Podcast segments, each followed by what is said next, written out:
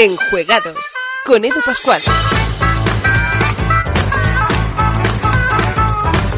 Bienvenidos a Enjuegados, donde hemos ido descubriendo grandes juegos, los hemos ido reseñando, hemos charlado con autores, con editores, con todos los profesionales del mundo lúdico y hoy traemos más contenidos. Lo hacemos como siempre, pues con Rubén Sánchez de Juegos y Dados, etcétera. Todos ellos preparados para haceros pasar un rato agradable con este podcast. Esperemos que os guste. Empezamos.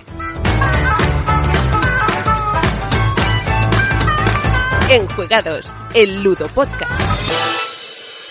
Y como decíamos, empezamos con Rubén Sánchez de Juegos y Dados, que nos presenta El Madrid de los Austrias, que publica No Solo Rol. Me gustaría hablaros de un nuevo juego que publica No Solo Roll, y es que no es otro que la tercera entrega de El Club de los Martes, un juego narrativo en el que los personajes asumen el papel de detectives de sillón. Así como os digo, esta es la tercera entrega, que es El Club de los Austrias, un juego eh, ambientado en la época del Madrid de los Austrias. La primera entrega, para los que no lo conozcáis, era estaba ambientada en el Londres victoriano y luego hubo una segunda entrega llamada Distopía en el que estaba basado en un futuro distópico, ¿no? En el que resolvíamos pues diferentes casos policíacos. Pues bien, en esta tercera entrega los personajes deben situarse en el Madrid de los Austrias y resolver el crimen. Pues bien, hoy os hablamos de este El Madrid de los Austrias, la tercera entrega de José Carlos de Diego Guerrero, eh, que publica no solo rol de esta serie de juegos de El Club de los Martes, que será publicado durante esta, este mes de junio. En, el Madrid de los Austrias, eh, al igual que las versiones anteriores, es un juego en el que pueden participar de 3 a 7 personas, pero ahora veréis que de 3 a 6 jugadores asumen el papel de detectives de sillón, mientras el séptimo hace de anfitrión, ¿no? Hace de, de, la persona, ¿no? Que realmente nos narra y nos conduce durante la historia. En primer lugar, los jugadores se crearán una ficha de personaje. En esta ficha, los jugadores tendrán que plasmar diferentes clichés, ¿no? Como el nombre, el lugar de nacimiento, la profesión y otros, eh, digamos, clichés que mmm, dotarán, digamos, de profundidad al personaje. Son seis clichés diferentes que más adelante usarán, ¿no? Durante la partida. Una vez creadas las fichas de personaje, el anfitrión narra una historia explica un caso, ¿no? Una desaparición, un asesinato, un cualquier tipo de crimen y los jugadores mediante un sencillo sistema de apuestas, ¿no? Tendrán que ir preguntando en orden de turnos hasta conseguir pues resolver la serie de preguntas clásicas, ¿no? ¿Quién, cómo, cuándo, dónde y por qué, ¿no? Estas clásicas preguntas del género para conseguir una buena inmersión y conseguir que esto sea realmente más que un juego de mesa al estilo Black Stories, ¿no? Que sea un juego muy rolero, ¿no? Un juego muy narrativo. El autor eh, hace uso de estos seis clichés del personaje para que los jugadores a la hora de realizar preguntas, ¿no? Sobre lo que ha sucedido o sobre si ellos podían haber estado en la situación o disponer de algún tipo de información, pues que hagan uso de esos seis clichés de los que dispone su personaje para intentar ligarlo, ¿eh? de manera de que si un personaje hace una pregunta que no está en absoluto ligada con su cliché, otro de los personajes de la mesa podría interrumpirle y decirle que eh, la pregunta si acaso la formularía él porque tiene un cliché más relacionado, ¿no? Con lo cual, eh, de alguna manera, eh, fomenta, ¿no? Y persigue el objetivo de que los jugadores sean consecuentes, ¿no? Con este, con este personaje inicial creado y que roleen todos los clichés que dispone su personaje. El autor en el manual nos explica que hay diferentes niveles de inmersión y esto es algo bastante obvio. Nos explica que habría un, nivel básico, que es esto que os hablamos, ¿no? Así estilo Black Stories, en el que los personajes, los jugadores, realizan una serie de preguntas sin ton ni, ni son, ¿no? Sin ligarlas a los clichés y van tratando de mmm, deducir, pero siempre metarroleando, ¿no? Un poco lo que el jugador más que el personaje realmente va indagando y averiguando en la El segundo nivel sería pues interpretando fidedignamente estos personajes, ligando todas las preguntas a los clichés y dándole ese toque rolero narrativo que se espera al juego. Y como tercer nivel tendríamos un modo ya un mm, rol en vivo de salón en toda regla con los personajes caracterizados con eh, vocabulario de la época música eh, todo eh, un poco ya muy caracterizado para buscar una inmersión máxima en la historia. Por supuesto cualquiera de los tres son buenos siempre cuando al final los jugadores disfruten de la partida el juego en sí, además de ser un juego así de mesa muy rolero, es un juego realmente semi-cooperativo, ya que el tema de las monedas, este sistema, esta suave mecánica de apuestas que os he comentado, están pensadas para que los jugadores vayan eh, investigando y averiguando cosas, pero que al final sea un jugador el que pruebe a lanzarse y resolver eh, todo, eh, digamos, el caso, ¿no? Si ese jugador gana, recibiría todas las monedas y sería el ganador de la partida, y si no, pues pues simplemente se seguiría jugando. Eh, además, el jugador que gana, el, autor propone o implementa una mecánica en la que para plasmar este aumento de nivel, no este level up, ¿no? del personaje, se pueda añadir un séptimo cliché para la siguiente partida, con lo cual partiría de esa ventaja en la siguiente, ya que tendría este otro, digamos, este otro mecanismo para poder realizar preguntas en el caso eh, siguiente. En esta caja de El Madrid de los Austrias tenemos que viene un libro con, con reglas, ¿vale? Con todo el reglamento de, funcionamiento del juego. Y luego además viene otro libro en el cual tenemos, está dividido en dos grandes bloques. Uno que son todo trasfondo histórico sobre la época y otra parte que ya sería más de recomendación para ambientación, ¿no? Pues música, eh, films, eh, libros y otras para poder ambientar las partidas y 10 casos eh, listos para jugar y que el anfitrión pueda leer y después eh, presentarlos a los jugadores. Además vienen todas estas fichas en, en, blanco para que los jugadores puedan rellenar su personaje y vienen seis personajes pregenerados. Por otro lado tenemos todas estas monedas de cartón que os he comentado, de 5 y de un real y un mapa del Madrid de los Austrias que pese a que no es algo que realmente se use como atrezo, queda realmente chulo, ¿no? Sobre la mesa para ayudar a ambientarnos, ¿no? Incluso en algunas partidas que podamos mm, mirar el mapa, ¿no? Pensando en, en cosas que han sucedido y dónde han sucedido. Por último, indicaros que el juego está pensado, pues eso, ¿no? Para jugar de 4 a 7 jugadores a partir de 14 años y con una duración aproximadamente 1 y 2 horas, pese que el, eh, el autor del juego propone que sean de una hora aproximadamente. En cuanto a nuestra opinión, nos parece que, que es un gran juego, ¿eh? ya os digo, un juego de roleo, además ambientado en este estilo, ¿no? De detective de salón tipo Agatha Christie, ¿no? Novelas de Agatha Christie o mm, ya novelas de de, del clásico Sherlock Holmes, ¿no?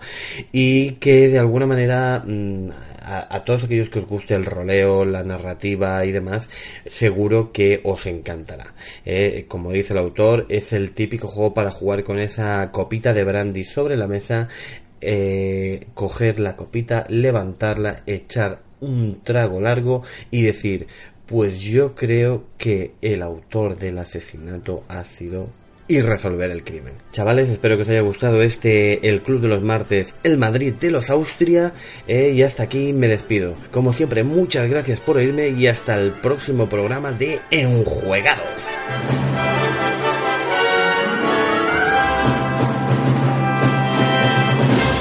Enjuegados, el Ludo Podcast. Escuchemos ahora a Luis Peral hablar de su Tiny Dungeons en esta segunda edición, que pronto estamos seguros que se hará realidad gracias a la consecución de la campaña de crowdfunding que ahora mismo están llevando a cabo en Berkami. Suerte amigos. Hola a todos, soy Luis Peral de Acoma Studio y estoy aquí para hablaros de Tiny Dungeon, un juego que tenemos ahora mismo en campaña de mecenazgo en Berkami.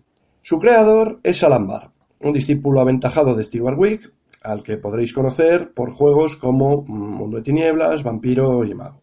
Tiny Dungeon es un juego minimalista en el que la simplicidad no está reñida con la diversión. Ha sido diseñado para proporcionar una experiencia de juego mm, excelente tanto para jugadores novatos, gracias a que posee un sistema de reglas bastante simple, como a jugadores veteranos, eh, puesto que trae una serie de reglas opcionales las que pueden adecuar el sistema a sus gustos.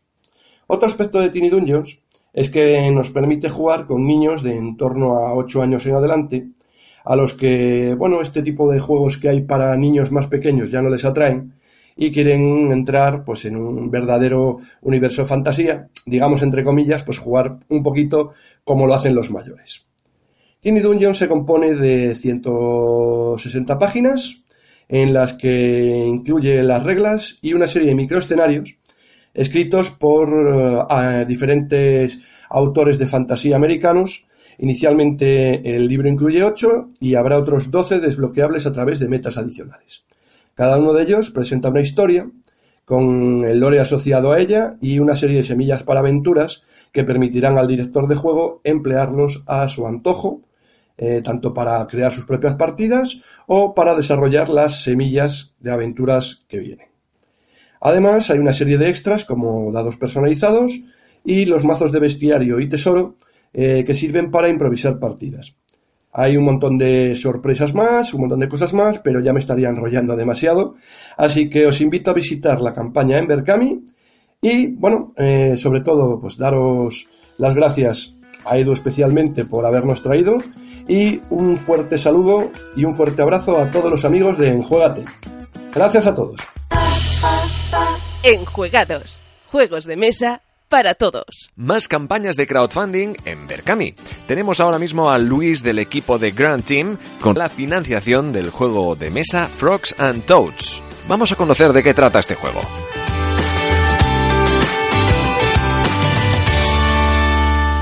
Hola, mi nombre es Luis y soy uno de los creadores de Frog and Toads, un juego de mesa que está en Berkami. Eh, voy a hablaros un poco por encima de lo que consiste el juego para que así tengáis un poco más claro de lo que estamos hablando. Eh, Frog and Toads es un juego de, cartas que está ambientado en una ciénaga repleta de, animalillos, en la que Frog y Toad eh, serán los protagonistas, una rana y un sapo. En él, cada jugador tomará el papel de una rana, que tendrá que pasar por todas sus fases de vida para acabar convirtiéndose en príncipe. Y para ello contaremos con la ayuda de la hermosa princesa así como habrá unos cuantos animalillos que nos harán la vida un poco difícil y la malvada antagonista, la serpiente, que hará que perdamos el juego. Frog Toads es un juego apto para mayores de 7 años, de entre 2 y 6 jugadores, y partidas rápidas de 20 y 40 minutos. Eh, os voy a hablar un poco de la mecánica del juego. Existen dos mazos, uno en el que uno que se llama el mazo de Frog and Toads en el que solo habrá cartas de Frog y de Toad, que condicionarán completamente lo que suceda en el otro mazo. Es el mazo de cartas de acción. Habrá unas acciones para asignadas a, si te ha salido antes la carta Frog y otras acciones asignadas si te ha salido antes Toad. Entonces cada partida tendrá una diferencia con la anterior. Como ya he dicho antes, tendremos que contar con la ayuda de la princesa para evolucionar de fase. Y si nos sale la serpiente, pues perderemos la partida. Así de sencillo.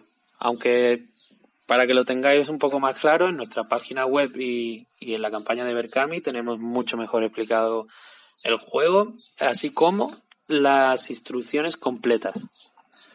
Bueno, eh, os voy a hablar un poco ahora de los objetivos eh, nos hemos marcado un objetivo inicial de 7.000 euros para poder lanzar el proyecto. Y de todas formas tenemos muchos stretch goals desbloqueables, así como alguna que otra recompensa eh, sorpresa. El juego va a tener un early el miércoles y hasta el jueves a las 10 de la mañana. Se va a tener un early de 24 horas eh, con un coste de 24 euros, con el envío incluido a Península y de 29 euros con el envío, con el envío incluido a las islas.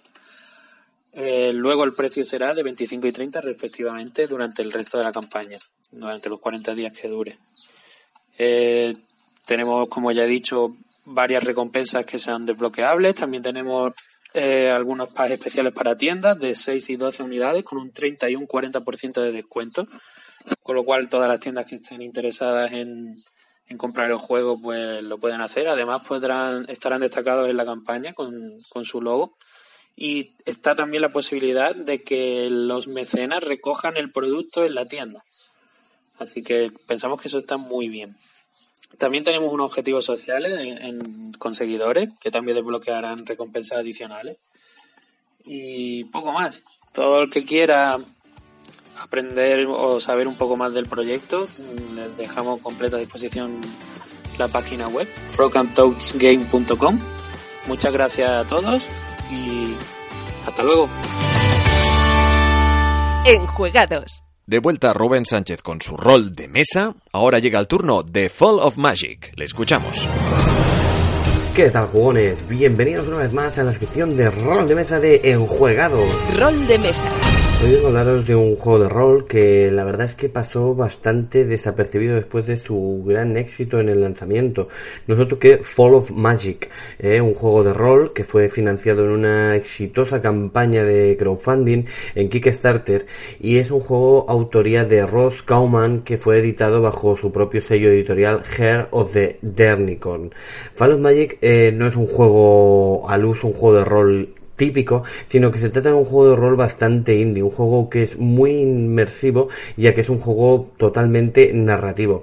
El juego en su formato físico consta básicamente de un pergamino de lona de algodón de metro y medio que eh, tiene impreso un mapa con las diferentes localizaciones de los lugares en los que transcurre la aventura y viene con unas, unas cartas de apoyo para unas islas perdidas, cinco fichas de metal, un dado, una bolsita de estas de, tela y un pequeño manual de instrucciones en inglés, todo dentro de una, una caja preciosa que además incluye la versión digital. Me gustaría primero de todo empezar a hablaros un poquito de la ambientación de este juego, ¿no? En Fall of Magic se trata, es una ambientación en la que se trata de un mundo en que la magia está muriendo y Magus, eh, un personaje ficticio, se está muriendo con ella, ¿no? Por lo que los personajes viajan por diferentes ubicaciones dentro del reino de Umbra donde nació la magia. Este es un juego especial, ya, ya veréis, porque es un juego de rol en el cual no se necesita un director de juego que vaya eh, organizando la partida, ¿no? Que vaya dirigiéndola, ya que los mismos jugadores de alguna manera van rotándose, ¿no? Esta función, ¿no? De, de, narrar lo que está sucediendo, ¿eh? Ya veis que es un juego bastante, bastante indie. Eh, al inicio de la partida los jugadores lo primero que hacen es escoger un nombre y un título asociado eh, para sus personajes, los nombres es de una lista de nombres disponibles y el título pues de otra otra lista de títulos asociados a, las regiones de Umbra. Eh, hecho esto se coge un, un, marcador para los diferentes personajes. Una vez que se han creado los personajes se colocan sus fichas y la de y la de Magus en Ravenhall que es donde comienza la, la, historia, ¿no? Es el punto de inicio dentro de este mapa donde empezaremos a disfrutar, ¿no? Y a, y y a narrar la historia, ¿no? Y mostrando exclusivamente la parte, la parte del mapa de Ravenhall y la inmediata localización a su derecha. Esto, como os he comentado al principio, se trata de un pergamino, con lo cual veremos una parte de la historia, pero no veremos hacia dónde va a ir, ¿no? Entonces, eh, básicamente los jugadores deberán, como en cualquier otro juego de rol, interpretar a su personaje por turnos, moviéndolo a alguna de las escenas que rodean cada localización, donde deben describir la escena e introducir nuevos elementos narrativos a la aventura para ir formando una, una nueva historia, pero siempre con la información eh, eh, descrita en el propio mapa. El mapa, para que os hagáis la idea, tenemos un dibujo de una localización unido por líneas a otra localización, pero eh, hay una serie de hitos, ¿no? Hay como 3, 4, 5, 6 hitos y dentro de estos hay una serie de, digamos, escenas que hay que ir eh, describiendo, ¿no? Relatando y formando esta, esta historia, ¿no? Una vez se dé por finalizada la localización, normalmente eh, suele ser de una manera consensuada, un jugador puede mover a Magus a la siguiente localización llevándose todos los jugadores con él. Una vez allí, el, jugador que ha tomado a, Magus describe este nuevo lugar y comienzan una nueva ronda de interacciones con las escenas propuestas para, para esta localización. En este, en este momento se enrolla, digamos, lo que sería la parte izquierda del pergamino y se desenrolla un poquito más la parte que teníamos oculta a, a la derecha ¿no? de, este, de este pergamino. Además, durante el juego hay localizaciones en las que los jugadores eh, ganarán algún rasgo para su personaje o se encontrarán con algún peligro o algún contratiempo aleatorio, eh, con lo que tendrán que tirar un dado. Eh, habrán cambios que, les harán modificar su nombre, su título o algún rasgo. habrán rutas secretas que los llevarán a otros lugares o entrarán en islas perdidas. son estas cartas que os comentaba al principio, que será cuando tengan que hacer uso pues de, de, de estas cartas, ¿no? Eh, la duración del juego es algo que deberían marcarse, ¿no? Los jugadores antes del inicio de la partida, no sé, quizás entre una, dos, tres, cuatro horas sería una, una buena sesión de juego, pero por supuesto podrían hacerse más cortas o se podrían hacer muchas mini sesiones o hacer una macro partida de, de 12 horas. Lo importante es que si existe un tiempo fijado para finalizarla, un par o tres de turnos antes se avise, ¿no? A los jugadores para que puedan ir concluyendo la, la aventura, ¿no? La historia de una manera apoteósica, ¿no? De una manera chula. Como conclusiones sobre este juego, para mí el elemento más destacable de Fallen Magic es que se trata de un juego de rol narrativo y muy inmersivo, ¿no? Un juego excelente para, para rolear y, dejarte llevar por la aventura, ¿no? Donde al, al, final la, la, ausencia de un director hace que el peso de la partida, ¿no? La implicación y la diversión pues recaiga directamente sobre, sobre los jugadores, ¿no? En cuanto a la rejugabilidad, al, al igual que un libro juego, el camino de la aventura se ramifica, ¿no? Se toma diferentes caminos que llevan los jugadores por diferentes localizaciones del mapa.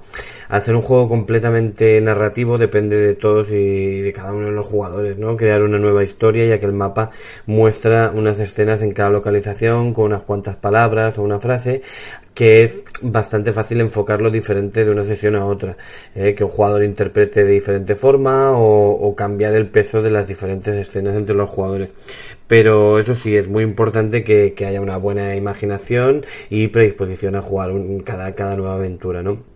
En cuanto al arte eh, del diseño es fantástico, ¿eh? tanto la caligrafía de los textos, las ilustraciones son realmente muy muy evocadoras. La versión física, el pergamino de lona de algodón, ¿no? acabado con dos varas de madera, la verdad es que es una obra de arte artesanal brutal. ¿eh? Por otro lado, la versión física ya os digo que es bastante bastante cara por, por esto mismo, no por ser una versión tan artesanal, pero eh, tenéis la versión digital que sale bastante más económica, todo y que también es, es un poco es un poco cara, ya lo veréis, pero eh, ya os digo, al final es un juego que, que está muy bien. ¿eh? Yo la versión la versión digital que es la que disponemos, ¿no? Que nos envió Ross Kauman para hacer la, la reseña hace hace unos años. La verdad es que la, la imprimimos en lona esta de PVC, que, que ya sabéis que hay algunas webs eh, por ahí para poder imprimir en lona de PVC y es súper práctico, ¿eh? porque además puedes eh, jugar ahí con tu cervecita, tu Coca-Cola, lo que quieras, ¿no? Y está muy bien, ¿no? Para jornadas, para juntarte con amiguetes en el club o, o, o de sobremesa, ¿no?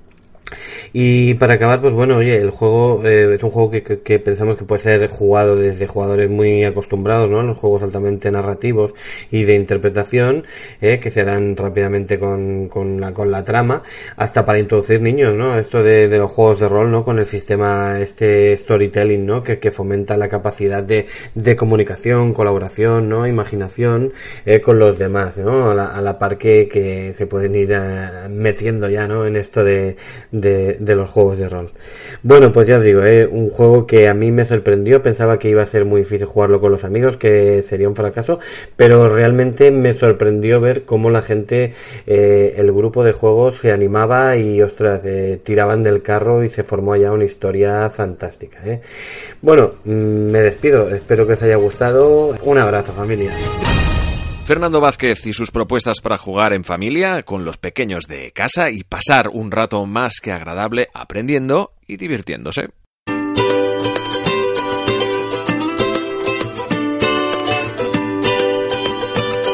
Pequeño rincón de los juegos de Fer. Hola Edu, ya estamos aquí de nuevo después de unas semanitas de parón y hoy no venía a hablaros de un juego exactamente, sino hablaros de muchos. Eh, quería presentaros y dar a conocer eh, un proyecto en el que he estado involucrado estas dos últimas temporadas eh, con un montón de gente super crack. Y bueno, concretamente esta última hemos trabajado muy duro con, con Rutherdam de aprender paso a paso y con Julia Iriarte de BBA Mordor. hemos estado trabajando sobre el ABJ, eh, aprendizaje basado en juegos. Hemos hecho una serie de, posts en el, en el blog de, de Bea Mordor, en una sección que hay arriba que se llama Efecto Lúdico, en el que presentamos los juegos de otra manera distinta. ¿no? Vamos a, llevar los juegos a las aulas, vamos a, a, enseñar a los profes cómo usar esos juegos. Bueno, más que enseñar, pues darles eh, una serie de nociones, una serie de, de posibilidades para usar estos juegos en las aulas. ¿no? Este año concretamente hemos hecho un buen trabajo, creo yo, de eh, juegos por asignaturas. la temporada pasada fue eh, juegos por curso escolar, desde primero de infantil hasta sexto de primaria, y este año hemos optado por juegos por asignaturas. Tengo que decir que hemos tenido un gran apoyo de la comunidad educativa, eh, profes de toda España que hacen cosas maravillosas, eh, proyectos súper chulos, súper interesantes, que llevan mucho tiempo y intentamos además de poner nuestro granito de arena pues dar a conocer a toda esta gente que realmente se lo, que son los que realmente se lo ocurran día a día en clase con los con los niños y niñas. Eh, todo el que quiera verlo interesarse puede escribirnos en el propio grupo El Pequeño Rincón de los Juegos de Mesa puede ponerse en contacto conmigo con Julia con Ruth pero tenéis toda la información en el blog de Bebé a Mordor en la sección de efecto lúdico. Así que echar un vistazo, creo que os va a gustar y cualquier pregunta ya sabéis, aquí estamos. Un saludo chicos.